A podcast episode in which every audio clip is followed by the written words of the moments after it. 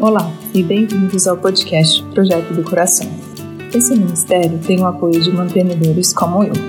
Meu nome é Sofia, sou casada com o João e moramos em Helsingborg, na Suécia.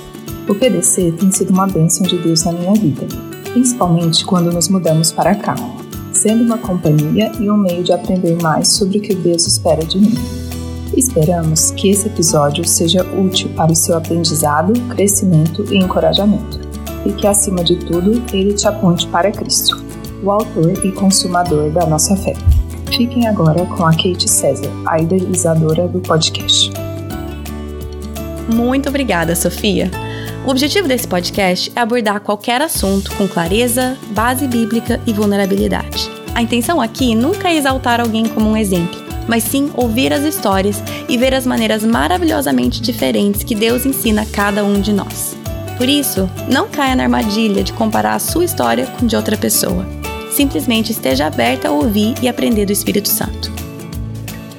No episódio de hoje, eu tive o privilégio de conversar com a minha querida amiga Vasti sobre a época mais difícil da vida dela e tudo que ela aprendeu sobre quem Deus é durante aquele período.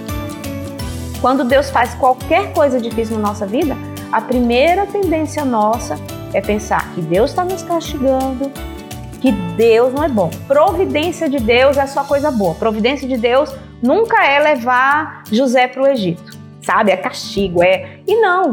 Às vezes a providência do Senhor vem de uma forma muito amarga. Deus não quer nos causar sofrimento só porque Ele quer nos ver sofrer mas Ele quer que nós conheçamos Ele, né? Nós nos aproximamos dele, Ele quer se revelar a nós. Então, tudo que Deus permite que a gente passe é para o nosso crescimento. Então, gente, ouça minha amiga abrir o seu coração de mãe sobre o momento em que sua filha, de 8 anos, foi diagnosticada com câncer. Gente, hoje eu tenho o prazer de ter novamente aqui no podcast a Vasti Chomeros. Acertei? Acertou! Só faz 15 minutos que eu tô aqui tentando começar esse episódio com o sobrenome dela.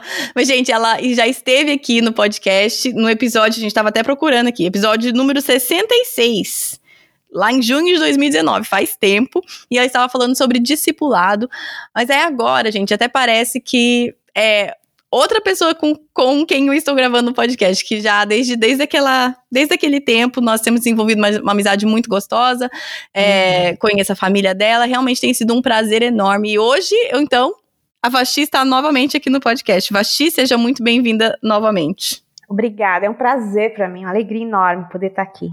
Vasti, você já esteve aqui, como falamos, você falou sobre discipulado, foi o episódio uhum. até que meio que deu o pontapé naquela série O Caminho do Discipulado.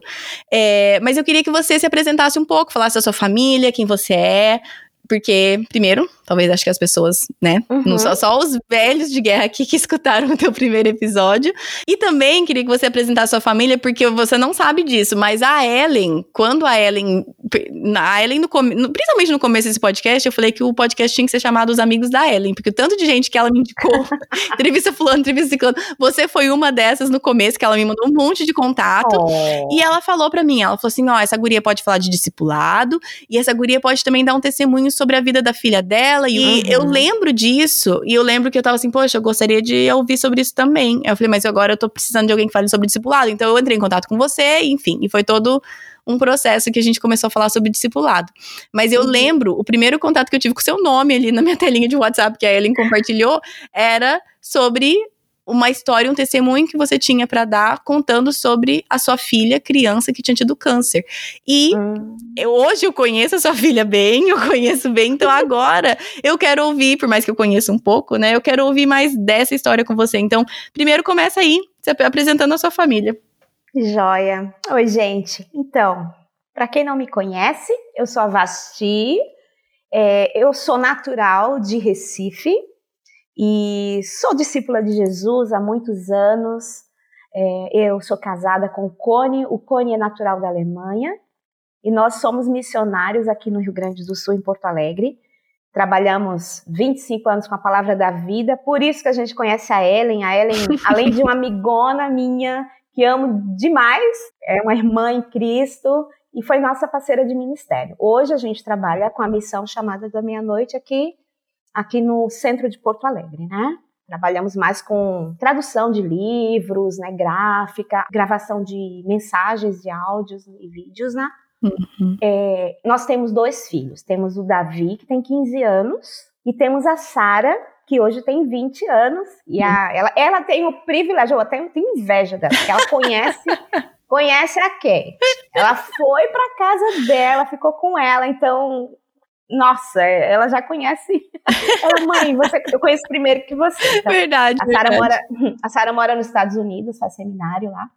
Então, então é isso. Não sei se faltou alguma coisa para apresentar. Não, é isso. Então, assim, é, obviamente, você tem o Davi também, a gente até entra, quero entrar nisso com você, mas uhum. a história que eu pedi para você contar hoje no podcast e compartilhar é mais sobre a Sara, sua mais velha, que uhum. eu conheço. Não te conheço, mas conheço a Sara.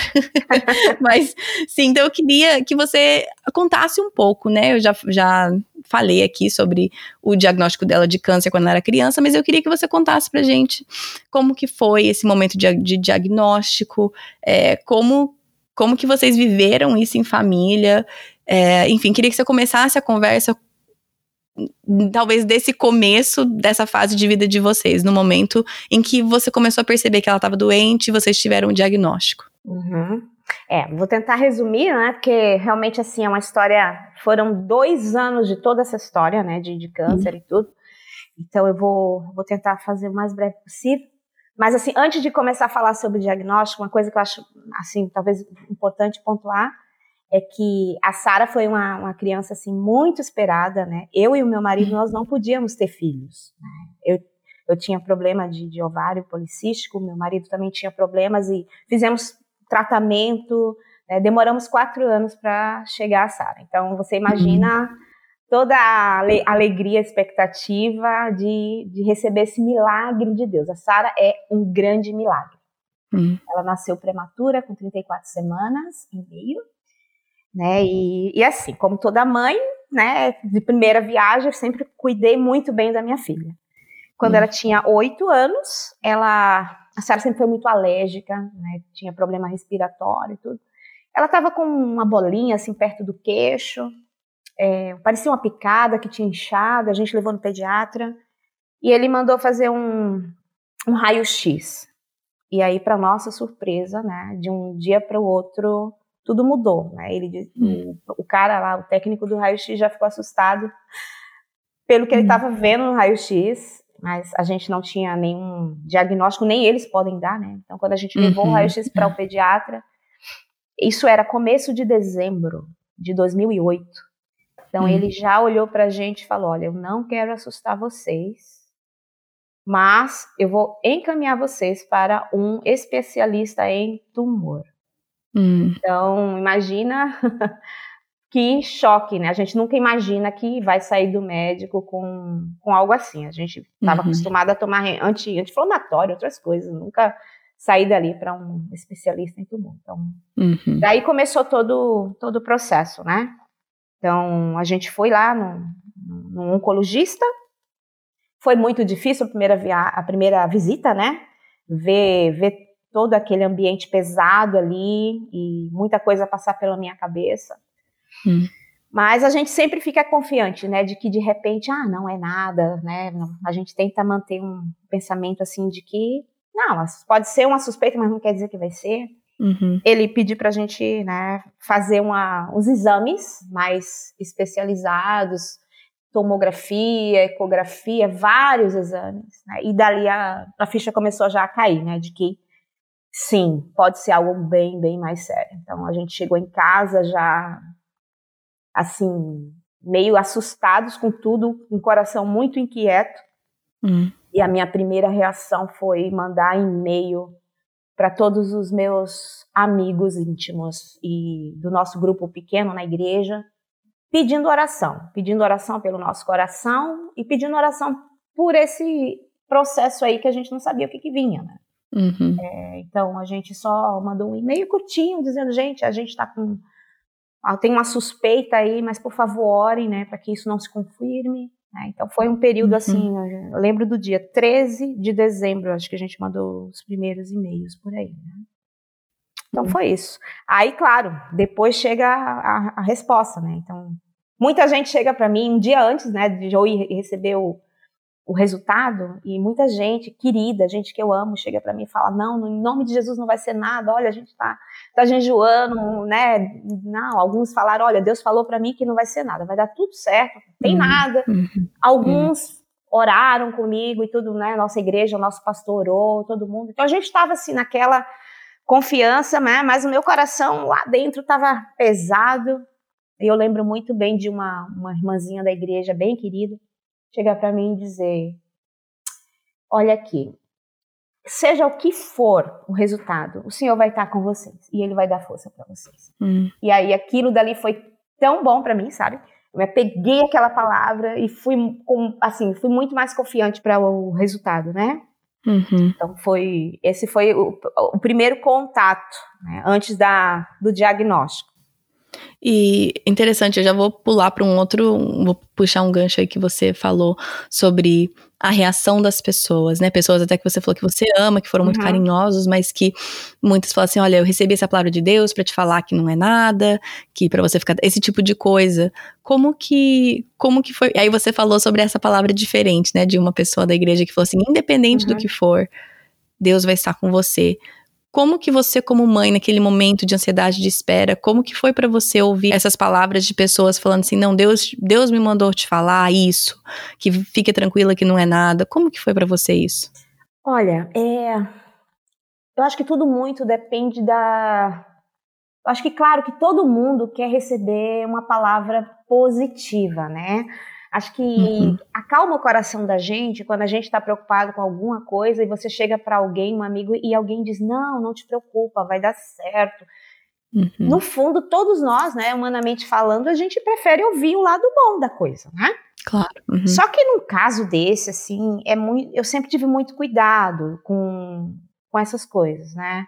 É, uhum. Caminho com Deus há muito tempo, Connie também. Então, a gente sempre teve um pouco de, de receio, até por experiências passadas de outras pessoas, de a gente saber que, na verdade, nem sempre Deus trabalha da mesma forma com todo mundo, né? E, então, quando alguém chega para mim com muita convicção e diz, olha, Deus falou que é isso e que não vai ser, eu, eu realmente, assim, eu respeito quem acredita diferente, mas, assim, a minha teologia, aquilo que eu ando, é, caminho com Deus, me, me dá um pouco mais de cuidado, né, de colocar Deus numa caixinha e dizer assim, ó, é isso ou é aquilo. Uhum, né? É. Então, é. até porque você pode gerar uma, uma confiança de coisas que Deus não prometeu. Né? É, Deus é. não disse isso, né? Uhum. Então, Deus não disse que, que a gente não vai ter problemas. Então, quando alguém falou assim para mim, eu tentei simplesmente olhar o, o, por trás disso, o carinho da pessoa, carinho de da querer pessoa. me consolar. Uhum. E, e eu tentei me apegar ao que a, a irmãzinha disse, seja o que for. Então, uhum. eu, eu disse naquele momento para Deus, Deus, olha, eu queria muito que fosse verdade isso. Queria muito que fosse verdade que, que eu não vou ter nenhum problema. Que, que realmente vai, tudo vai dar, assim, como eu quero. Como uhum. que o Senhor vai ouvir e vai responder minhas orações. Mas, eu prefiro crer que o Senhor vai estar comigo, que o Senhor vai me dar forças, que o Senhor uhum. vai sustentar a gente embora eu não queira passar por isso. Então, foi é. mais ou menos nesse sentido aí que eu me apeguei. Tá certo. E aí eu quero é, entrar mais ou menos, né, naquela sala do médico e entender como que hum. foi para você. Você falou até sobre a expectativa, o tempo de espera da Sara, o fato que só o fato dela existir era um milagre, e como você sempre uma mãe muito cuidadosa e tudo mais, e aí você se encontra numa sala de médico é, com essa sua filha preciosa e o médico falando então essa dando esse diagnóstico que todos nós temos muito medo de receber, né, câncer, e ainda mais numa criança pequenininha de 8 anos. Como que foi aquele momento para você? É, acho que até hoje quando eu relembro meu estômago fica meio revirado Hum. Confesso que é, foi o momento, eu acho que foi o momento mais difícil da minha vida até hoje. das nossas vidas. Eu estou falando por mim, né? Mas o meu marido estava junto o tempo inteiro uhum. e para ele foi tão difícil quanto, né? Só que cada um pode falar por si. Eu posso falar por mim. Claro. Nós estávamos juntos. O primeiro, a primeira sala que a gente sentou foi o, a sala do cirurgião de cabeça e pescoço que iria fazer a, a biópsia, né? Então, uhum. antes da gente ir para a biópsia, a gente teve que receber os resultados. Então, foi muito interessante porque eu nunca vi um. Geralmente os médicos eles são frios, né? E esse médico ele sentou a Sara no colo dele, a Sara com oito anos. Ele pegou um crânio, colocou assim na frente dela e tentou explicar direitinho o que estava acontecendo com ela. Então, hum. no caso da Sara, é, eles não sabiam que câncer era, hum. mas eles sabiam que era maligno, de, era um tumor maligno de crescimento rápido. Uhum. Né? E que a, o, o prognóstico era um dos piores possíveis, assim. Pela visão desse médico, a Sara ia perder toda a mandíbula, toda a arcada dentária. Né? Então ele falou isso com lágrima nos olhos. Eu nunca vi um, um cirurgião fazer isso. Ele estava com os olhos assim é, marejados e ele disse: "Olha, vai, sua filha vai passar por processos muito difíceis porque ela vai ter que a cada três anos trocar a placa de titânio que vai substituir a mandíbula, hum. para que ela consiga pelo menos engolir e falar, mas ela vai perder todos os dentes e pode ser um tratamento que vai durar assim até ela completar 18 anos. Não vai precisar fazer quimioterapia, nada disso. É uma cirurgia que vai tirar, porque a suspeita era um osteosarcoma, então era um câncer de osso, né? Vão uhum. tirar isso aqui e, e, substituir, pronto. Ela vai ter uma qualidade de vida, assim, que a gente não sabe dizer muito, mas pelo menos ela não vai precisar fazer mais nada. Hum. Isso era uma coisa. Então, assim, eu tava sem chão, né? Sem chão, claro. chorando bastante, mas tentando me segurar, porque a Sara tava do meu lado ali, então a gente ficava tentando, né? Uhum. Mas ele depois ele falou: olha, mas também pode ser que não seja isso. Pode ser que quando fizermos a biópsia, ela seja um outro tipo de, de, de tumor que seja reagente à quimioterapia, então ela não precisa da, de nada disso, né? Uhum. Então, a gente não sabia qual das duas notícias era a menos pior, né? Se era uhum. passar por isso ou fazer quimioterapia. Então, a gente saiu de lá, fora a questão financeira, né? Que toda cirurgia seria caríssima, uns 30 mil, que a gente não tinha. Uhum. Mas a gente saiu de lá, assim, anestesiado, né? A gente só, só chegou em casa tentando se segurar na frente da sala para não chorar. Uhum. E aí depois a gente desabou, né, em chorar. Então foi, foi difícil, foi realmente assim algo bem, bem complicado. Uhum. E aí não, não foi o caso de fazer essa cirurgia bem, como é que foi, invasiva, né? Mas, uhum. mas foi um outro diagnóstico. E aí como que, como que vocês receberam essa outra notícia que então, tudo bem, não ia ter que fazer a cirurgia, mas ia ter que tem mais um, todo um outro conjunto de complicações e, e dificuldades. É, então, é, foi tão interessante porque no dia 19 de dezembro a gente estava no hospital para fazer a biópsia e dali ia sair o resultado do que, que seria o tratamento dela. Uhum. Saiu um diagnóstico do que realmente seria esse tumor, né? Nós não estávamos sozinhos, nós estávamos com alguns irmãos da igreja juntos. Eles, hum. graças a Deus, a nossa igreja foi muito próxima de nós. E quando o médico chegou na, depois de né, horas de cirurgia, chegou na sala de espera e olhou para a gente e falou: Olha, a, o câncer dela é um linfoma não Hodgkin das células T, né? E, e ela não precisa fazer essa cirurgia, vai ser só dois anos de quimioterapia. Hum. Parecia que a gente estava recebendo um resultado de que um neném nasceu. A gente ficou. Hum. É, é, engraçado dizer isso, mas assim, é, né? ao mesmo tempo, parece que a gente ficou feliz, sabe? Hum. Deu um alívio e, e depois o, o, oncologista, né, não o cirurgião, mas veio para nós e falou, olhou para nós e falou: olha, gente, de todos os diagnósticos que vocês poderiam receber, esse foi o melhor. Hum. Porque esse tipo de câncer, por mais que seja um tumor agressivo, de crescimento rápido, por mais que ela já esteja no estágio 4, hum. é um câncer bem mais fácil de ser tratado. É hum. É longo o tratamento, mas ele é em criança a, a chance de, de cura é, é, bem maior.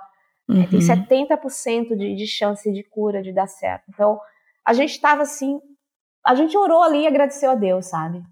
A gente estava muito, muito, muito aliviados com esse resultado, sem saber do que esperava a gente, né? No uhum. momento a gente estava se alegrando com o. Então, a gente aprendeu assim, né? Era naquele momento se alegrar com aquele resultado e ver a mão de Deus ali, sabe? Hum, sim. É interessante você, você até falar como vocês receberam essa notícia e como é, acho que qualquer pessoa fora da situação não conseguiria imaginar a celebração deste diagnóstico. Mas aí como Deus ele tá presente em todos os momentos, como aquela senhora falou para você, independente do diagnóstico, né? Uhum. É. Sim. E eu sei que você já até falou, mas eu gostaria de até te perguntar mais sobre o, o seu lado de mãe e os, assim, mãe no geral já tem muito medo e ansiedade em relação ao bem-estar dos filhos e saúde, né? E, e segurança e tudo mais.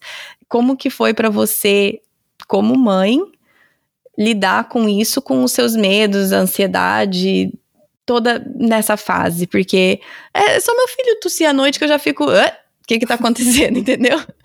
Não, eu fico assim, ah, peraí, né? É só alguém falar assim, ai, minha perna tá doendo, eu já fico assim, que que tá acontecendo? Então, como que foi para você numa situação tão complexa, tão difícil, onde, ou seja, um dos maiores medos nossos estava ali, tinha se, tinha se realizado na tua vida. Como que você lidou com seus medos e ansiedades? É, é incrível como é, a nossa fé, né? A fé que a gente aprendeu, primeiro, a fé dos nossos pais, aquela fé que é passada para nós desde criança. Eu tive o privilégio de nascer no lar cristão, meu marido também. E eu já ouvi um, um, uma frase que diz: aprenda a viver no escuro aquilo que você aprendeu na luz, alguma coisa assim. Uhum, Porque uhum. vão ter momentos escuros na vida, mas aquilo Sim. que você aprendeu na luz é, vai, vai valer quando chegar a situação, né? É, uhum. e, e, eu creio que foi muito importante isso para mim. É, começar a, a me agarrar na fé que eu aprendi desde criança. Todos os tudo que eu aprendi na escola bíblica, tudo que os meus pais fizeram no culto doméstico, quem Deus é, é que Deus nos ama, todas essas verdades que naquele momento eu não não estava sentindo muito, né? Porque uhum. a gente fica em choque e fala, poxa vida, passa um filme na cabeça. Teve um, um, uma noite que eu não consegui dormir. Era um, acho que era faltavam uns dois, três dias assim para Sara fazer a biópsia. E era época de Natal, era uma época feliz, estava todo mundo montando árvore, estava todo mundo feliz e eu estava, meu Deus, eu vou entrar num, num, mundo que eu não conheço agora. Né? Hum. E, e, então naquele dia eu, eu lembro de ter ficado a noite inteira chorando, literalmente me ajoelhando diante de Deus, né, e dizendo para Ele, Senhor, eu, eu não sei por que, que o Senhor está fazendo isso comigo. E passa um filme na tua cabeça. Primeiro, a primeira coisa é que você começa a se culpar. Hum. Perguntar, você fez alguma coisa errada? Você, o diabo usa muito isso, né? Uhum, de, de, sim. Qual o pecado na eu, sua vida, é, essas coisas, foi, né? O que, que eu fiz de uhum, errado? Uhum, é. É, Senhor, eu, eu, mesmo sendo, né, sendo missionária, te servindo tanto, eu sei que nem sempre eu caminhei tão perto de ti. Então eu não tenho o direito de exigir de Deus que, ah, é porque eu sou missionária, nada de ruim vai acontecer comigo. Isso, eu não tinha esse pensamento. Uhum. Eu tinha o pensamento de que, Deus, eu, eu sei quem eu sou, eu sei que eu nem sempre sou fiel a ti. Será que o Senhor está me disciplinando? Essa era a minha pergunta. É uma disciplina tua? E foi muito, muito lindo que teve uma noite que Deus, eu sei que Deus tem experiências diferentes para cada uma. Uhum. Mas teve uma noite assim, nessa noite aí, né, eu orando, duas coisas muito fortes aconteceram. Uma, eu estava lendo Lamentações, 20, na, Lamentações 3, de uhum. 23 a 31. Eu amo esses versículos até hoje, né? E toda vez que eu leio, eu lembro, meus olhos né, sentem muito, me se lacrimejam, né? Então, assim, uhum. o versículo 3, 31, ele diz bem assim, né? Pois o Senhor não abandona ninguém para sempre. Embora traga tristeza, também mostra compaixão por causa da grandeza do seu amor, pois não tem prazer em afligir as pessoas e nem lhes causar tristeza. Hum. Gente, foi algo assim tremendo a resposta de Deus ao meu coração. Porque eu precisava, eu estava de, de um lado para o outro dentro de casa de noite, perguntando para Deus, Senhor, por que isso? O que, que eu fiz? Será que eu não fui uma boa mãe? Sabe? O que, que eu fiz no passado? Hum. Gente, eu tenho uma teologia, eu caminhei com Deus e mesmo assim, hum. essas perguntas vinham na minha cabeça. Hum. E no meio da noite eu li todo essa esperança e a fidelidade do Senhor, né, em Lamentações. E esse foi o versículo que saltou os meus olhos. E hum. parecia Deus falando assim, parecia não, era, né? Deus falando, Espírito Santo, dizendo, olha, Deus não está fazendo isso, Deus não é aquele pai que está curtindo a tua dor, não é isso. Uhum. Deus tem um propósito maior, né? Uhum. Então, hum, a minha caminhada com Deus, ela foi fortalecida à medida de cada experiência, né? A outra foi que a Sara e o Davi queriam montar a árvore de Natal. E uhum. eu não queria. De jeito nenhum, sabe? Eu tava assim, gente, não é Natal para mim. Hum. O que, que, eu vou fazer? Montar árvore de Natal, colocar música de Natal em casa? Não, não vou fazer. E ela chegou, ela e o Davi, né, o Davi com três aninhos. Hum. Quando é que a gente vai montar a árvore de Natal? E, e aí eu falei pro meu marido assim, ai, meu coração não tem festa para Natal. E no mesmo instante que eu falei aquilo, o Espírito Santo tocou no meu coração e veio uma perguntinha assim: o que que falta para ser Natal para você na sua vida? O que que é realmente Natal? Hum. Né? E aí veio aquela, aquela resposta de que Natal é Deus presente, é Jesus, o Emmanuel na nossa vida. Uhum. E Natal pode ser mesmo em várias situações, mesmo em luto, mesmo em desemprego, mesmo. E eu, naquele momento, eu entendi: Senhor, Natal é sim, porque é o Senhor que nasceu e o Senhor está na minha casa. E sem, sem Jesus, eu não ia conseguir passar por tudo, né? Então uhum. a gente se rendeu ao Natal, colocamos música de Natal, enfeitamos a árvore, a criançada estava uhum. dançando, pulando, feliz. Foram dois ensinamentos assim muito fortes no começo, né? Então assim, eu creio que a minha fé, a fé dos meus pais foi muito importante, mas a, o meu relacionamento com Deus, muitas coisas de quem eu imaginava que Deus era, eu não conhecia um Deus realmente. A gente, a gente nunca conhece totalmente, né, Deus. Uhum, Ele se revela sim. diferente cada vez para nós. Então, uhum. a minha fé foi fortalecida, né? Hum, sim. E é interessante, eu gosto até que você falou que você é, já tinha, antes de tudo isso acontecer, uma. Acho que você falou assim, uma teologia saudável. Você sabia uhum. quem Deus era, né? Na medida do possível, como você falou, a gente sempre vai uhum. aprendendo mais. E mesmo assim, pensamentos que iam contra tudo que você sabia sobre quem Deus era e como ele agia, como ele age conosco, mesmo assim, uhum. esses pensamentos estavam muitas vezes talvez até dominando o, a sua mente. E hoje em dia, olhando para trás, quais são algumas coisas que você aprendeu sobre quem Deus é devido a tudo que vocês passaram? Não só aquele primeiro momento de diagnóstico, mas os dois anos. O que que talvez a Vasti hoje, uhum. que passou por tudo isso, sabe que a Vasti não saberia se não tivesse passado por tudo isso? Olha, a primeira coisa é Deus é bom, mesmo quando eu não sinto, Ele é. Hum. Esse foi no final do tratamento da Sara, a gente a gente deu um culto de gratidão, não pela cura, mas pelo pela caminhada de Deus conosco, porque a gente conseguiu reconhecer Deus em todos os momentos, mesmo naqueles que foram críticos. Uhum. Teve momentos em que a gente realmente achou que a gente ia perder a Sara no, no, processo. Teve momentos em que ela estava na UTI, que foram difíceis, né? E que talvez a gente não tivesse um resultado como a gente gostaria. E ali a gente teve que entregar com lágrima nos olhos, né? A, a vida dela e dizer, Senhor, se o Senhor quiser levá-la, foi a oração mais difícil que eu já fiz. Uhum. Nós dissemos, Senhor, a gente está pronto para isso. Então, pela graça de Deus, pela bondade de Deus, pelo plano dele para ela, uhum. né? Não é, não tem nada a ver com a gente, tem a ver com a história de Deus com a Sara. Ele não, uhum. não levou, ele, ele sabe o porquê. Mas o que, eu, o que eu aprendi nesse processo todo é que Deus é bom. Mesmo em momentos difíceis, né? A gente conseguia enxergar a bondade de Deus, sabe?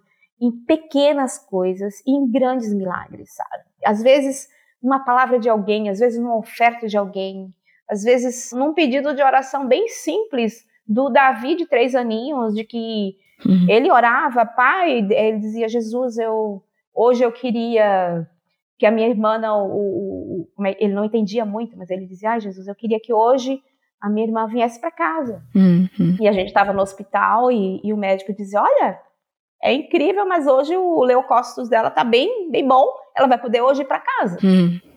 né? Então a gente via que Deus atendia, sabe, pedidos assim bem simples. Então a gente via a bondade dele. Então Deus é bom. E tinha momentos em que eu não sentia, eu dizia, Deus, eu não estou sentindo tua bondade nisso, não estou sentindo.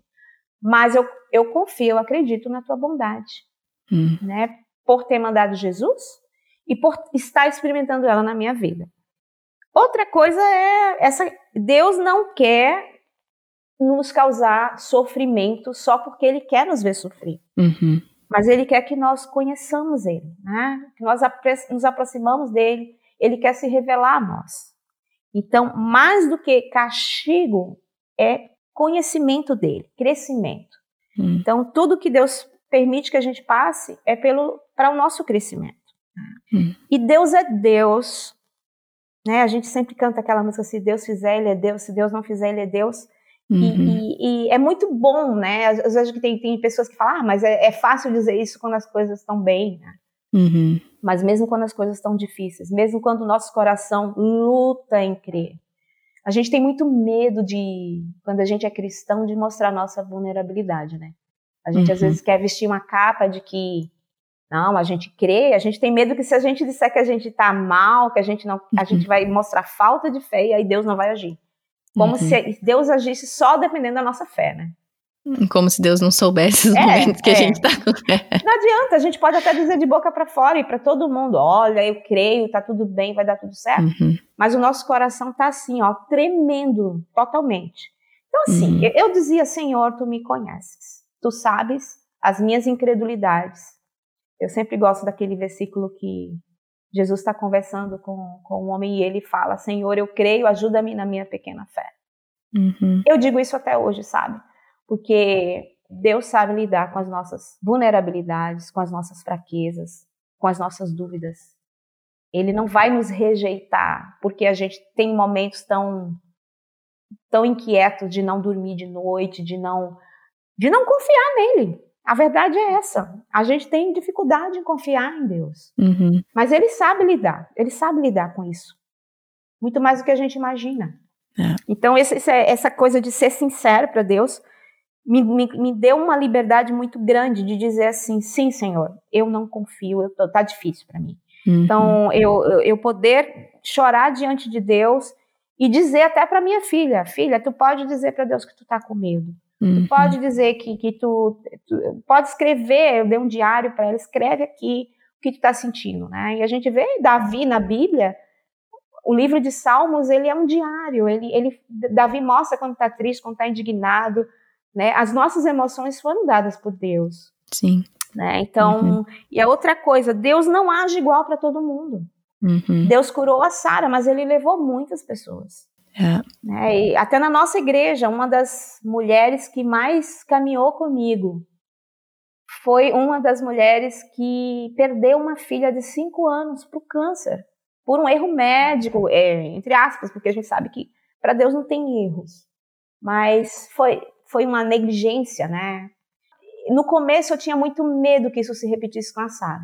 Hum. Então eu até me afastei, eu queria me afastar desse, dessa pessoa porque eu não queria reviver essa história. Uhum. Mas Deus trouxe ela para perto de mim e ela foi assim um, uma ajuda para mim, porque ela, ela, ela me chamava para sair, para conversar, para por mais que ela estivesse lidando com, com a dor de ter perdido uma filha, uhum ela estava ali do meu lado, né? Então eu creio que Deus tem uma história diferente para cada um, Deus age diferente. Uhum. Então isso foi foi muito importante e saber que eu não conheço Deus e que Deus ele quer se revelar para a gente em cada situação. Então eu não posso colocar Deus numa caixinha e dizer que eu conheço Ele. Não conheço. Conheço um pouco dele, ele, mas cada vez mais a gente pode conhecer mais sobre ele, né? Uhum. E a última e a não a menos importante, é que assim, Deus ele te coloca no deserto, ele te deixa passar por tempestades,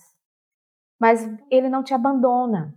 Uhum. Você não passa sozinho, né? Ele promete a sua presença, ele mandou Jesus, yeah. ele nos deu o Espírito Santo. Né? E ele a Bíblia está cheia de promessas sobre né, que Deus não nos abandona, né? ainda né, que eu passe pelo vale da sombra da morte, tu estás comigo. Né? Hebreus 13, 5, não te deixarei, nunca jamais te abandonarei. Então, a, a presença de Deus é tudo o que a gente precisa, porque vai ter momentos em que você vai estar sozinha. Né? Mesmo, mesmo com seus melhores amigos, mesmo a suas, sua família ser presente, mesmo que você tenha um esposo que seja bem presente, vai ter momentos em que é só você e Deus. Tem momentos da caminhada que não não adianta. Uhum. É uma uhum. solidão que você não consegue compartilhar com ninguém. E aí Deus faz toda a diferença. Hum. É, eu acho que eu quero entrar nesse. Você falou dessa sua amiga que a história. Você fala, tem falado várias vezes que Deus trabalha diferente em, em histórias diferentes, em famílias diferentes e tudo mais. E você tocou nesse ponto dessa outra família que perdeu a filha. Uhum. É, talvez tenha alguém escutando que talvez esteja até, de certa forma, desmerecendo o que está falando, porque afinal sua filha foi curada e tá tudo bem. Uhum. É claro que ela pode dizer que Deus é bom porque Deus curou a filha dela. E se não tivesse? E aí eu queria, eu sei que né, a gente não pode falar sobre uma situação que a gente não vive no, nesse sentido, mas o que que, o que que você diria que você. O, o que, que você poderia dizer? Talvez até olhando para a vida, para a família dessa outra amiga sua, que teve um outro final de história bem diferente do de vocês. O que, que você diria, talvez, para a pessoa que está ouvindo e falando assim: ah, mas se tivesse, se ela tivesse perdido a filha, ela não acharia que Deus é bom, não. Ah, é tão difícil, né? A gente falar de algo que a gente não viveu. Então, a primeira uhum. coisa é: eu sinto muito por essa pessoa que está passando isso, por você que está aí do outro lado ouvindo esse podcast e está enfrentando um luto de ter perdido uma filha, ou um marido, ou passado por alguma situação onde você orou e Deus respondeu diferente. Uhum. Então, a primeira coisa eu quero dizer para você que, que eu sinto muito por isso e que não deve ser fácil viver isso.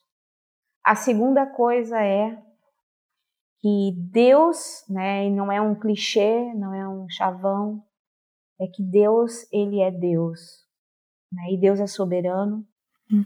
mas que Deus é um Deus que ele olha para o coração contrito, coração aflito, ele está perto. E que nesses momentos você precisa realmente se apegar a Deus, justamente porque você está passando por uma crise na sua fé, Talvez é essa crise de fé, esse sentimento que você está tendo agora, ouvindo esse podcast, uhum. é um sinal, é um megafone de Deus, para que você procure a Deus e seja honesta com Ele. Uhum. Honesta em dizer, Senhor, eu não estou entendendo. Tá difícil de aceitar isso. Uhum. Porque no fundo Deus sabe disso, mas Ele quer que a gente o busque talvez a gente nunca, eu nunca terei uma resposta. A verdade é essa. Por que yeah. minha filha passou por isso? Por que nossa família passou por isso? É, e talvez você também não vai ter uma resposta sobre por quê, né? Embora eu ache válido você perguntar. Eu, eu, eu não gosto quando as pessoas dizem assim, ah, nunca pergunte por quê, mas sim para quê. Se a gente fosse bem honesta, a gente pergunta uhum. por quê, a gente pergunta até quando, a gente pergunta para quê. Yeah. A gente diz eu não entendo, né? E Deus sabe. Antes mesmo de qualquer palavra sair da nossa boca, o Senhor sabe. É. Então, uh, eu diria que talvez a minha história não sirva para você. Mas existem muitas histórias de homens de Deus que andaram com o Senhor, homens e mulheres, não só da, da Bíblia, mas pessoas reais. Quando eu olho para a história da Elizabeth Elliot, uhum. quando eu olho para a história da Johnny, Johnny Tada, uhum. sabe, Johnny Erickson, é, uhum. Que também não teve, né? né, paraplégica, né, ficou com 17 anos, caiu e ficou paraplégica, depois teve câncer de mama e, e tá aí levando a mensagem para tantas pessoas, né? Uhum. É, Deus fala através da dor e Deus usa histórias aos nossos olhos muitas vezes são pessoas assim, ah, é histórias de fracasso. Não é história de fracasso. Uhum. Acho que o maior milagre é você continuar adorando ao Senhor, mesmo quando Ele te dá um não. É. Por muito tempo depois né, de, de, de, a Sara entrar em remissão, É, tem muita coisa dessa história que, que ninguém sabe. Né? As pessoas uhum. gostam de histórias de vitória, né? Histórias lindas, uhum. com finais uhum. felizes. Isso. Mas é, a gente não conta tudo, né? Eu passei, passei por depressão também. Né? Depois uhum. que tudo isso aconteceu, caiu, sabe? Assim, talvez foi uma, um trauma. Depois de tudo, muitas coisas vieram à tona na minha vida. Hum. E eu lutei com Deus em outras áreas. E muitas vezes eu senti uma culpa de, de, de eu dizer assim: Poxa vida, eu não poderia estar triste?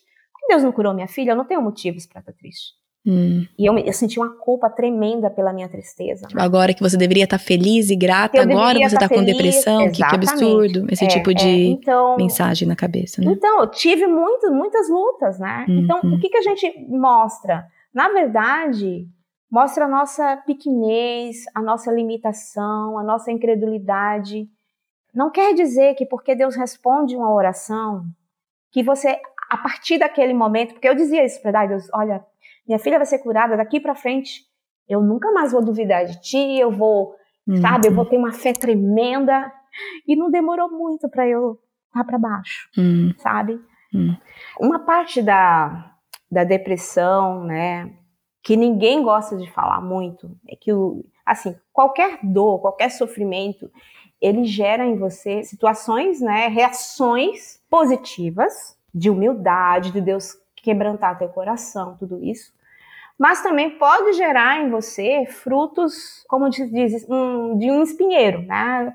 Reações pecaminosas. O sofrimento também pode trazer, porque nós somos pecadores. Hum. Então, é, dependendo de quão perto ou longe de Deus a gente está no momento, a gente pode ter uma reação muito diferente daquilo que Deus espera de nós. Né? Hum. Então, assim, é, quando a gente está sofrendo, existe.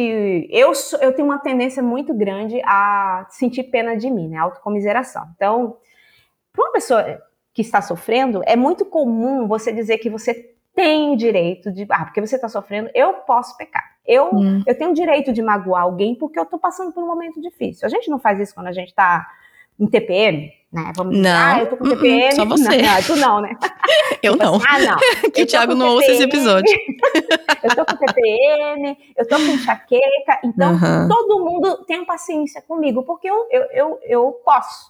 Sim, é. Essa tendência Isso mesmo. não é diferente quando a gente passa por um sofrimento tão grande assim. Hum. Então, teve momentos na minha vida, principalmente quando eu tava né, em depressão, de que eu tive reações muito, muito difíceis, né? De afastar amigos de mim. Hum. E de muitas vezes eu dizer, existe, é triste dizer isso, mas existe orgulho dentro do sofrimento.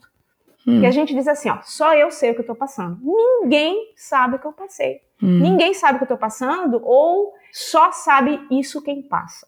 Hum. É uma verdade? É. É uma verdade de que muitas coisas só quem consegue ir se identificar com a gente, a quem já passou ou quem passa, uhum. mas também o diabo pode usar isso para a gente ser, ser orgulhoso e, e, dizer e começar a olhar para as pessoas com desdém. Uhum. Olhar para a dor de alguém que está, sei lá, com dor de dente e sorrir da pessoa e dizer, Ih, coitado, ela não sabe o que é sofrimento. Eu sei. Uhum. Alguém que está passando por uma luta um pouco diferente, talvez uma situação financeira difícil, talvez um problema com um filho. Eu, eu lembro de pessoas que tinham vergonha de chegar perto de mim e de compartilhar qualquer dor, qualquer sofrimento, qualquer pedido de oração, porque diziam para mim assim: ah, mas imagina, o meu problema não é nem, nem aos pés do que você está passando. Né? E ao mesmo tempo eu dizer: não, imagina, Deus, Deus, para você é muito grande a sua dor. Não, não é assim. Deus, Deus olha para cada um diferente. Mas por outro lado, em, em momentos, eu de dizer assim: ah, as pessoas não sabem o que é problema. Uhum. Então, é, Deus precisou lidar muito com o meu coração, sabe? De, uhum. de não afastar as pessoas e de não manter um orgulho dizendo que eu sou a pessoa sofredora. Eu passei por tudo, eu eu tenho direito de, de, de ficar chateada, eu tenho direito de tratar mal as pessoas. Então, é, porque a Bíblia fala lá, né, em, em Jeremias, né, que maldito o homem que confia no homem né? Mas bendito é o homem que confia no Senhor, né? Porque quando a gente confia no homem, né? Com expectativa no homem, é, a gente termina sendo um, um, espinheiro solitário no deserto, hum. onde ninguém habita. Uhum. E, e, às vezes o sofrimento te faz amargo, te faz ser uma pessoa amarga, hum. né? Então, o pastor Jade Borges dizia assim: ou a vida nos amadurece ou nos apodrece. Hum. Então, eu acho que tem muito Deus, Deus nos permite algumas coisas e ele nos dá o poder de escolha do que, que a gente vai fazer com aquilo. O que, que eu vou fazer com o que Deus permitiu eu passar? Eu vou ser alguém amargo, porque uhum. Deus permitiu eu passar por isso, ou eu vou pegar aquilo que Deus permitiu eu passar e vou tentar aprender o que Deus quer que eu aprenda e tentar compartilhar e ser humilde e ser quebrantado. Então, hum. é, tudo tem, tem a ver também com algumas escolhas que você faz. Hum. Mas eu queria perguntar, você você estava falando isso em relação também à, à depressão após a cura. Sim. Qual que é a uhum. ligação aí entre isso e, e a depressão pós-cura? É, para mim foi o seguinte. É, quando passou, por isso que eu falei desse versículo de confia no homem, né? Uhum, Porque uhum. quando passou todo o problema, né? É, eu olhei para trás e comecei a ver quem estava mais perto de mim e quem não estava. Hum. Sabe? Então, assim, algumas pessoas que eu gostaria que, que tivessem caminhando perto de mim se afastaram. Hum. Tinha pessoas que eu dizia assim, ó, com certeza essas pessoas elas vão me visitar no hospital, elas vão visitar minha filha. Uhum. Nossa, e, e, talvez é, hoje quando eu olho para trás e lembro, cada pessoa lida diferente, mas no momento, naquela, naquela situação, dois anos depois, eu olhei assim e falei, pá, mas aquela pessoa não foi me visitar nenhuma vez. Uhum. Nossa, não recebi um recadinho de tal pessoa que era tão próxima de mim. Uhum. E é impressionante como, sabe, essas coisinhas começam a fazer uma montanha, sabe, no teu coração e daqui a pouco tu tá assim totalmente endurecida, teu coração fica endurecido pela amargura. Então, eu creio que a, a depressão é, existem várias causas, né? Mas no meu caso tinha muita coisa misturada com, com tudo que eu passei, né? Um, uhum. Mas também tinha muito a ver com, com amargura, uhum. falta de perdão, né? e, e comecei a lembrar de algumas algumas pessoas que falaram algumas coisas difíceis, assim, e eu comecei a pensar, ah, comecei a julgar, né? Puxa uhum. vida, tal pessoa disse tal coisa, tem nada a ver. Olha tal pessoa, né? Só nunca disse que era minha amiga, mas nunca nunca veio perto de mim. Uhum. Depois eu fiquei sabendo, né? Depois de passou muito tempo, gente eh, teve algumas situações em que eu tive que, que, tratar isso, né? Deus tratou no meu coração e eu tive que tratar de, de pessoalmente, né, com a pessoa, hum. de ela pedir perdão, chorando, dizendo para mim que eu não sabia como lidar hum. com isso. Então eu preferi me afastar, eu não sabia o que dizer. Então existe os dois lados. Existe sim pessoas que têm dificuldade de, de lidar e de, de, saber o que falar no, no momento do sofrimento. E existe sim o orgulho de quem está sofrendo. Hum que também é algo difícil, né, de, de você dizer para alguém que está sofrendo, olha, você está sendo pecaminoso, você está sendo hum. é, arrogante, né, mas existe, uhum. e a gente precisa ter, ter humildade para reconhecer que quando a gente está num momento difícil de dor, a gente também é pecador e que a gente também causa dor nas pessoas. Hum. E foi um processo bem longo de Deus comigo, sabe? De, de me quebrantar, de eu ter que pedir perdão por, por algumas atitudes minhas, hum. até no meu casamento, com meu marido, por ser egoísta na hora do sofrimento e achar que porque eu estava sofrendo eu tinha direito de, de ter algumas reações mais pecaminosas, difíceis mesmo, sabe? Hum. Então, é um, é um lado que talvez a gente esconde, mas sim, eu, eu fui muito quebrada nisso aí. E a gente precisa prestar atenção a isso. É, obrigada por compartilhar, Basti. São coisas que é, só se sabe quando se passa, mas que também são esses lados que muitas vezes, até você falou, né, ficam ocultos porque não é legal falar sobre isso, né? Então agradeço uhum. a sua, sua vulnerabilidade em compartilhar esse lado também, porque uhum. é, eu acho muito importante, porque como você falou, a gente gosta de final feliz, né? Poxa, cura, pronto, maravilhoso, né? Ciclo encerrado. E, e raramente as coisas acontecem assim na nossa vida, né? Não. Até porque, se você for olhar na Bíblia, eu lembro de Elias, né? Que depois de, depois de vitória, vitória, vitória, foi para a caverna. Uhum. Sim. Então, não, não quer dizer, o ser humano, ele é instável. Lembra dos discípulos? Depois da multiplicação de tudo, Jesus uhum. curou, fez um baita milagre e logo depois teve mais um, um episódio e eles estavam preocupados como é que a gente vai alimentar a multidão. Uhum. Então, assim, Deus já tinha feito milagre. E para mim, um, até, né, eu sei que talvez você, eu sempre gosto de perguntar sobre que livros você leu e tudo, já vou entrar uhum. nisso aí. E foi um livro muito, foi um divisor de águas, né? foi, foi, aquele livro do Philip Yancey, Decepcionado com Deus. Uhum. E ele fala muito sobre isso, né, que milagres não necessariamente é, te leva a confiar e acreditar em Deus mais. Porque o povo de Israel viveram milagres um atrás do outro. É. E foram o povo mais rebelde que você, né? A gente é igual, tá? Não vou sim, dizer sim. que eles são mais que nós. Mas assim, ó, a gente sempre tem aquela ideia de que, ai, se a gente visse de perto milagres acontecer. Puxa, aí. A nossa fé agora vai ser diferente. É. E olha o povo de Israel, gente, viu tanta coisa, atravessou o Mar Vermelho, sabe? E mesmo assim, Deus teve que tratar com o coração de cada pessoa. Uhum, então, é. É, eu, eu sim, e eu sei também que o diabo gosta. A gente não gosta de falar isso, né? Mas assim, ó, o diabo, ele é especialista em gerar incredulidade e dúvida no nosso coração, desde lá do Éden. Será que Deus é bom? É, Deus, Deus só é bom se fizer tal coisa. Deus só te ama se fizer isso. É. Então, o que, que ele fez com Jó? Ele disse para Deus que, ah, Jó só te serve porque também nada de ruim acontece com ele. E às é. vezes a gente tem esse, esse, esse, essa luta no nosso coração. De a gente dizer, quando a gente está falando isso com a nossa boca ou está pensando com o nosso coração, de que alguém está louvando a Deus só porque Deus fez tudo certo na vida, na verdade você está partindo de um pressuposto de que é esse Deus que você crê.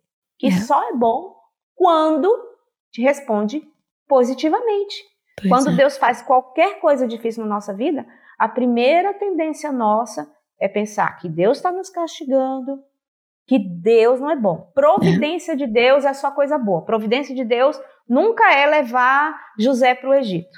Nunca hum. é. Sabe? É castigo, é. E não. Às vezes a providência do Senhor vem de uma forma muito amarga. Uhum. E a uhum. gente precisa aprender isso, né? E não ter medo de dizer isso para Deus, de que que está difícil, né? Então, a, voltando para essa pessoa que está sofrendo, eu digo, corra para Deus. Busque a palavra de Deus. Converse com pessoas cristãs, né? Que, que, que sejam maduras na fé, Uhum. que saibam lidar com essas dúvidas, porque tem muitos que não sabem, né? Uhum. Dizem coisas nada a ver. Uhum. Ah, mas a melhor coisa é a, o seu relacionamento com Deus. É. Veja isso como um sinal amarelo de que, opa, eu preciso fortalecer a minha fé ou eu preciso conhecer Deus. Eu não eu achava que eu conhecia, mas de repente eu preciso conhecer novamente. Senhor, se revela para mim. Então, essa uhum. é a uhum. oração mais honesta que você pode fazer. Uhum. Yeah. É, e eu, em algum outro momento, Vasti, você até citou, mas eu queria talvez puxar esse gancho um pouco mais sobre como isso afeta a. como isso afetou a, toda a dinâmica, a estrutura familiar de vocês. Você falou que o, o Davi, o seu mais novo, tinha três anos. Uhum. É, você também falou como você e seu marido passaram por isso juntos também, que ele também passou e sofreu, mas eu sei que, assim, eu sei, não passei por isso, mas conheço realidades em que isso mexe demais com o casamento, o desgaste de tudo que vocês estão vivendo, individualmente, também em conjunto, em família, e aí também a dificuldade em dar a atenção necessária para o outro filho que está saudável. Então eu queria ouvir de você um pouco sobre essa dinâmica e como vocês lidaram com isso em família, tanto o casamento de vocês, é, o, o, o, segundo filho de vocês também, como vocês lidaram também com a Sara, ajudando ela a passar por isso, como que foi assim a estrutura familiar de vocês e como vocês lidaram com isso? É, isso é uma parte muito importante, né?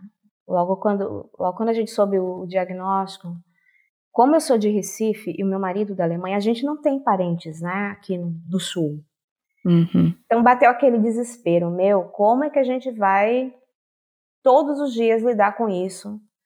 É, a Sara precisava fazer quimioterapia todos os dias.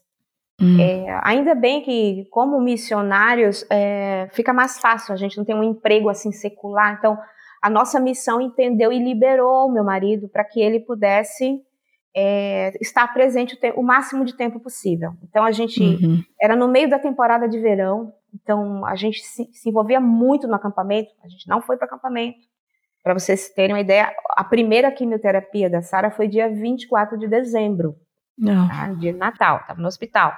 E logo no começo de janeiro, a gente sempre vai para o PV e fica lá até terminar o verão. Hum. Só que não tinha como, né? Então, é, a gente. Minha família uh, tem a vida. Minha mãe já é de idade. A gente achou que trazer alguém para nossa casa ia mais atrapalhar do que ajudar, porque eles não conhecem nada do sul, não sabem dirigir. Uhum. É, minha mãe talvez não, não ia se sentir, ia se sentir meio perdida, então eu ia ter que ter, dar atenção para minha mãe. A família uhum. do meu marido não fala português. Uhum. Então, o Davi tinha três anos, ele não, não conhece, não tem aquele contato de vó. É. A gente se vê assim, né, via vídeo, tudo, mas não tem aquele vínculo vô e vó. Então, ia ser também, ela não conhece nada do Brasil, vai vir para cá, vai ficar perdida. Sim. Então, a gente tomou uma decisão difícil. Eles queriam que a gente fosse para a Alemanha fazer o tratamento lá. Mas a gente não quis ir, eu, eu não quis ir para a Alemanha. A gente tinha um bom plano de saúde no Brasil. Uhum. A gente disse, não, a gente vai ficar sozinho e a gente vai contar com os nossos amigos, os nossos irmãos em Cristo da nossa igreja. Então, primeira coisa, a gente tem um ciclo de amizade muito, muito grande. Então, foi o nosso suporte, foi a nossa igreja. O Davi, uhum. com três anos, eu tinha aquele princípio de não colocar os meus filhos em escola, escolinha, antes dos seis anos. Começar só já no ensino fundamental 1. Assim foi com a Sara. Só que nessa situação a gente percebeu que o Davi precisava sair de casa. Uhum. Ele precisava de um ambiente leve. Uhum. E que sim, talvez a escolinha fosse uma boa para ele. Então a gente colocou ele no, no colégio onde a Sara estudava também. É um colégio, colégio adventista, né? Então uhum. é um pouco mais assim preservado de algumas coisas. Foi muito bom para o Davi, porque lá uhum. ele tinha os amigos para brincar, ele vivia um ambiente bem mais lúdico do que nossa casa.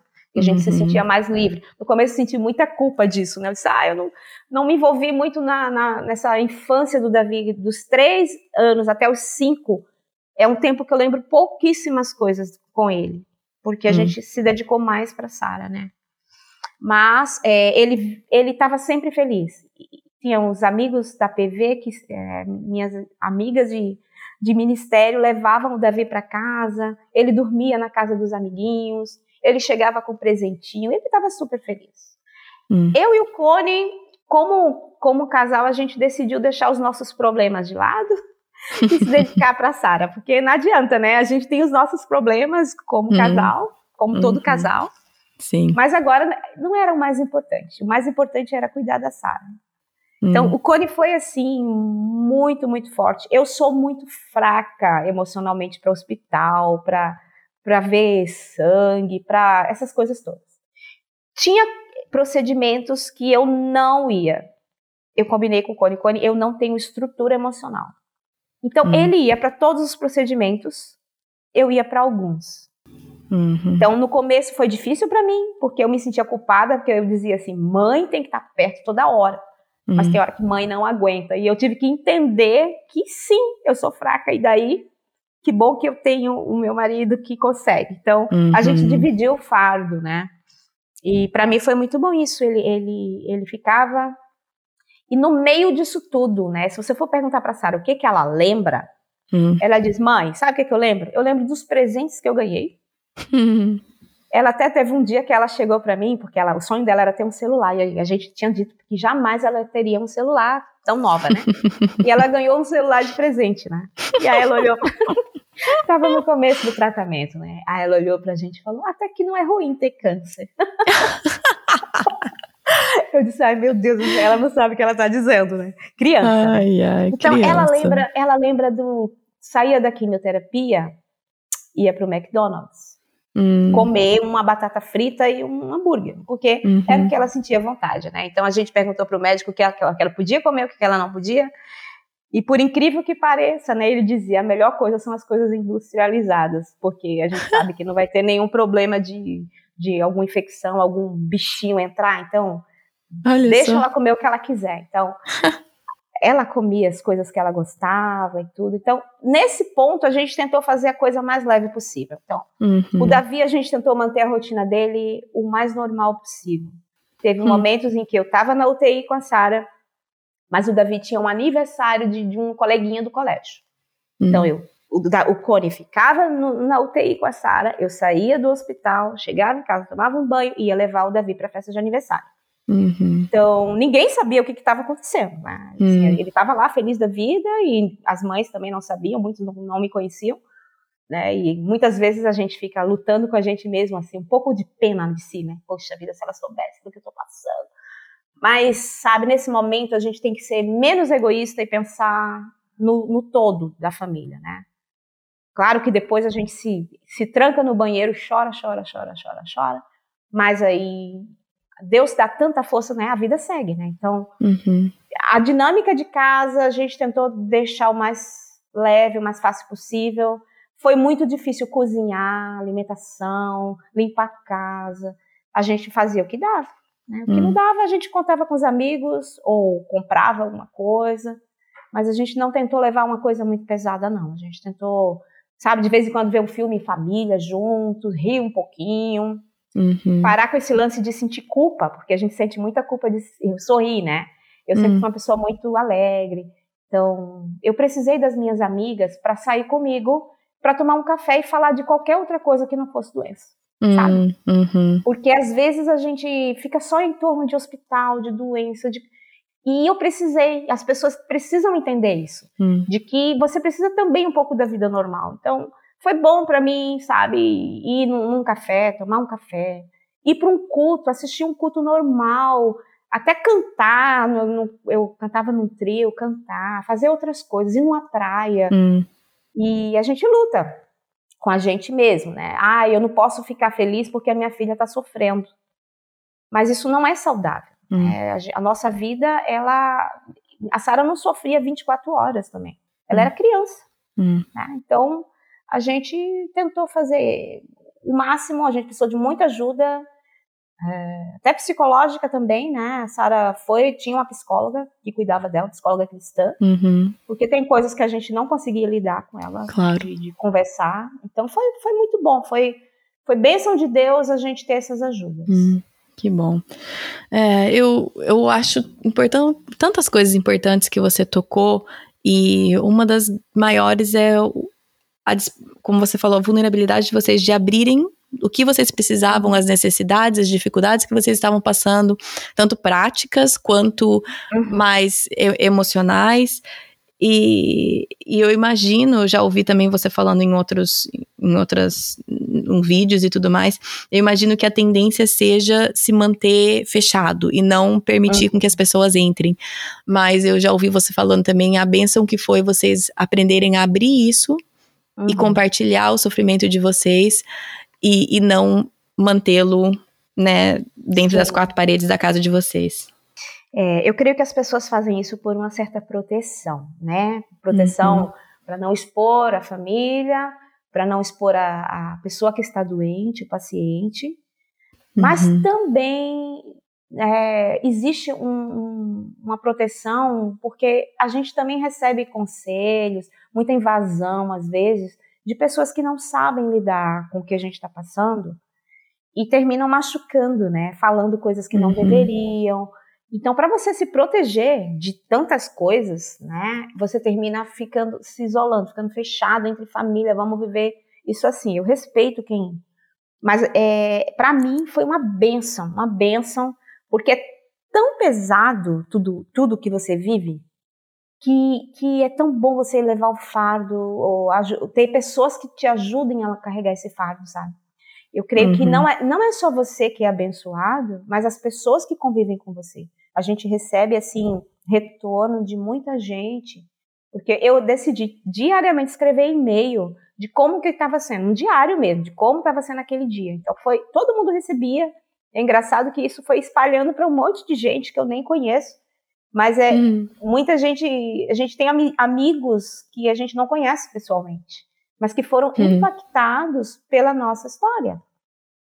E, e eu, eu sei que esse testemunho Deus usou para muita gente também. Então, quando a gente passa por uma coisa difícil na vida, a gente tem que lembrar de que é, Deus quer usar isso não é só na nossa vida. Deus quer se revelar não só para nós, mas para a igreja de Cristo, universal. Hum. Então, o, me, o, sofrimento de alguém, ele impacta não só a pessoa, impacta toda a comunidade, mas também pessoas que você nem conhece, né? Então, uhum. é, a gente tinha muito isso. A gente quer glorificar Deus na alegria, mas também na dor. Uhum. Por isso que a gente teve esse, é, essa decisão de escrever, mas não só por isso, porque a gente precisou das pessoas. A gente estava muito pesado. A gente não ia conseguir viver tudo isso sozinhos. Então, a gente resolveu compartilhar e foi benção mesmo, benção mesmo. Hum. É, que bom, Vasti. Eu queria talvez encerrar com você dando talvez uma palavra de encorajamento para quem está passando por um momento desse agora. É, alguém, tá, alguém que está sofrendo com diagnóstico, talvez não só de filhos, mas alguma coisa muito difícil, estão numa fase similar a que você se encontrava é, em 2008, 2009. O que, que você poderia falar, uma palavra de encorajamento para essa pessoa que está ouvindo, que se encontra numa situação parecida que você estava? Ah, a palavra de encorajamento que eu posso dar é que você tem a presença de Deus na sua vida, porque Deus, né, na verdade Jesus, né, veio e ele é Emmanuel, ele é Deus conosco. Deus mandou seu filho e Jesus ele passou por todas as coisas que a gente nem imagina, todo tipo de sofrimento ele passou. Mas não só para nos ensinar, mas para nos capacitar a passar por todas essas coisas junto, né? Hum. Então, você não está sozinho, né? A primeira coisa é lembrar de que, embora você se sinta muitas vezes sozinho, no hospital, em casa, muitas vezes você talvez pense que ninguém entende o que você está passando. existe um pouco de verdade nisso. Só você sabe o que você está passando. Ninguém lá, lá na alma consegue entender exatamente a dor que você sente, as dúvidas que você tem. Uhum. Mas isso é em termo humano. Deus entende, Deus sabe e Deus tem um propósito. Uhum. Né? E Ele não nos abandona. Eu acho que saber disso confiar, mais do que saber é confiar, mesmo sem você ver o final da sua história. Você não sabe o que, que vai acontecer. Mas você, hum. desde de, de cedo, você já colocar na sua mente de que, Senhor, mesmo que eu não entenda, eu quero confiar, eu quero crer que Tu és bom, que Tu me amas e que Tu não, me, não vais me abandonar, independente do que acontecer. Se a gente como diz lá em Coríntios, né? Se, se a nossa vida é só, a nossa esperança está só nessa vida, nós somos as pessoas mais infelizes desse mundo. Uhum. Se você conhece o Senhor Jesus, você sabe que a nossa vida aqui ela é muito curta e que nós temos uma eternidade para viver, onde lá sim não vai ter dor, não vai ter tristeza, não vai ter desapontamento, não vai ter câncer, não vai ter nenhuma doença, solidão, luto, nada disso.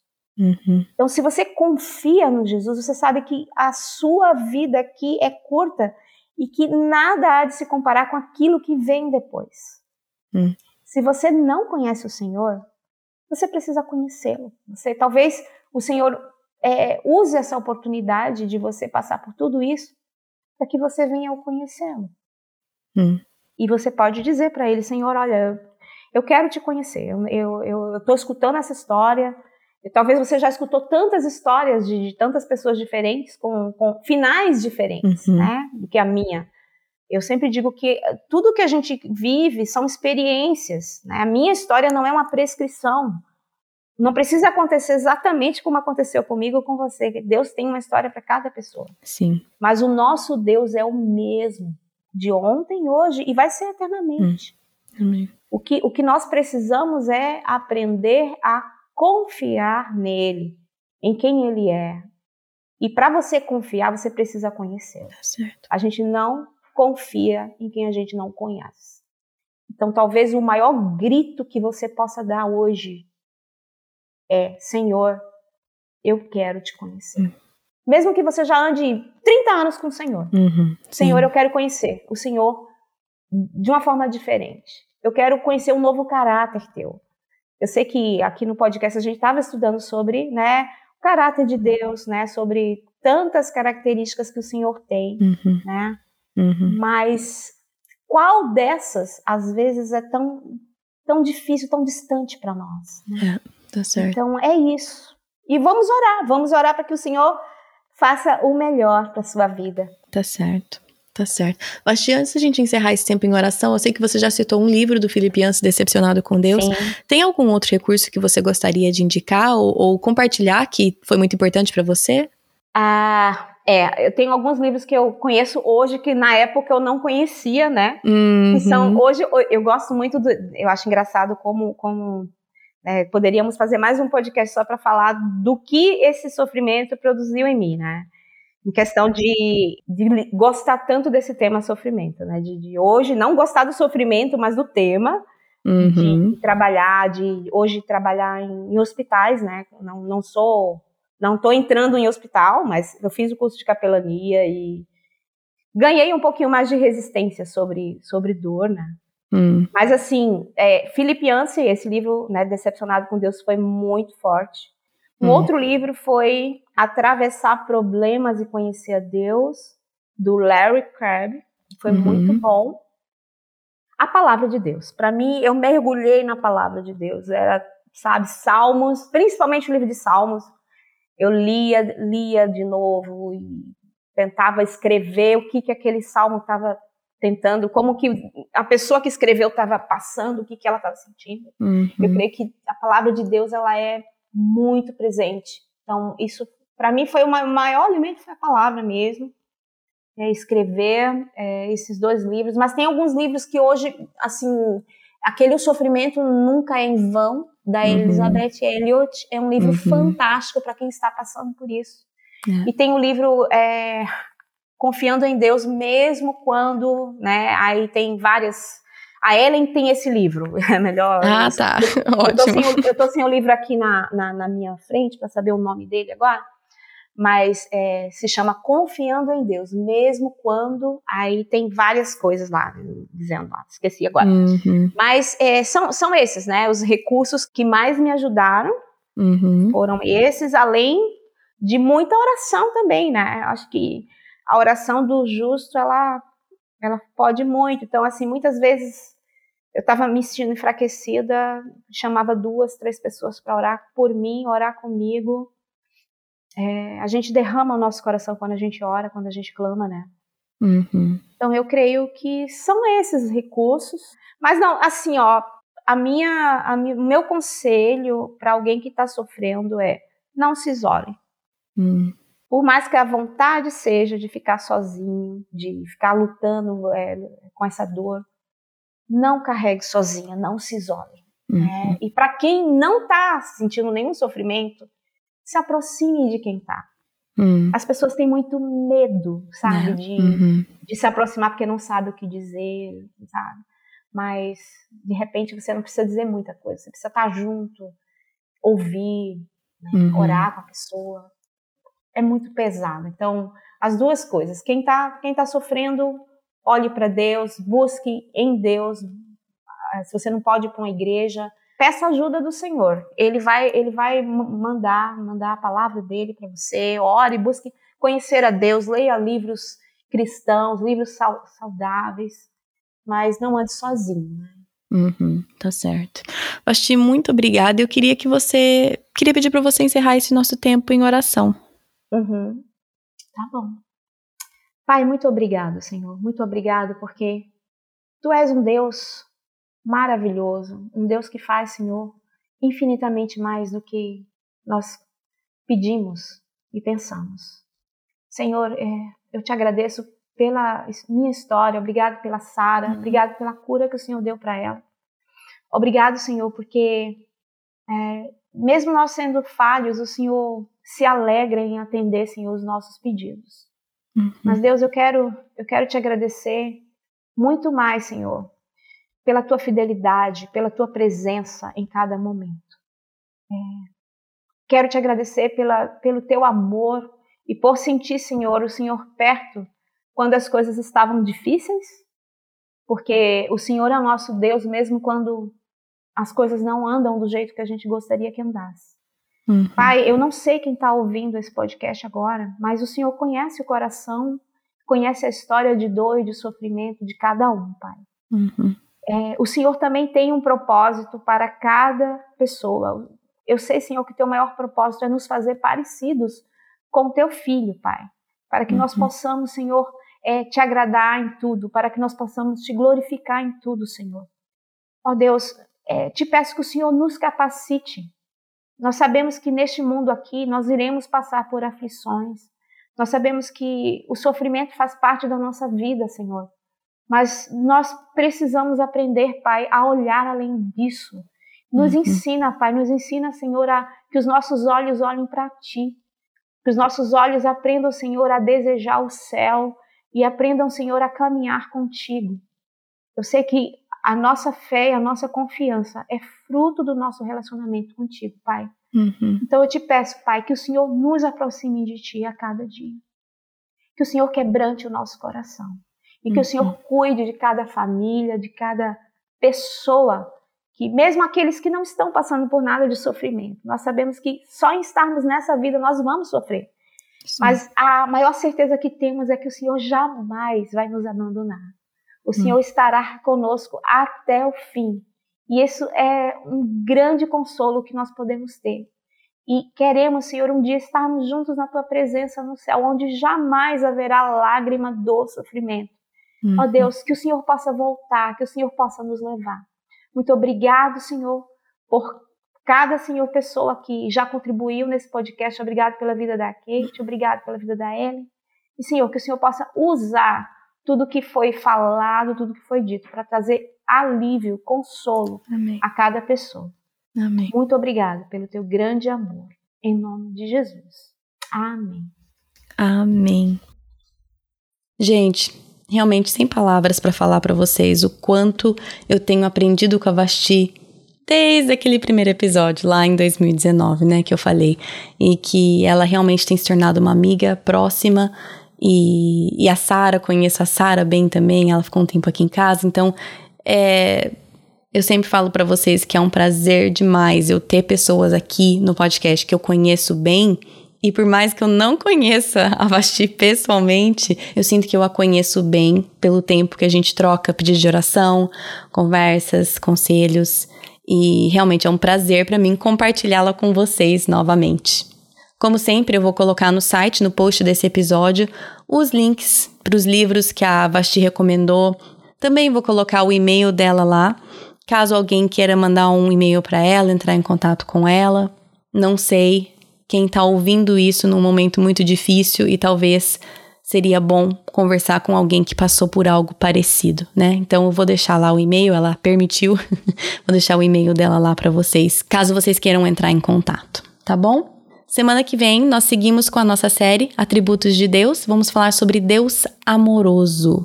A Vasti aqui falou, né, a importância da gente saber realmente quem Deus é saber mais sobre o caráter de Deus. Então, muito, muito se fala sobre o amor de Deus. E semana que vem eu tenho o prazer de ter a Cecilinha.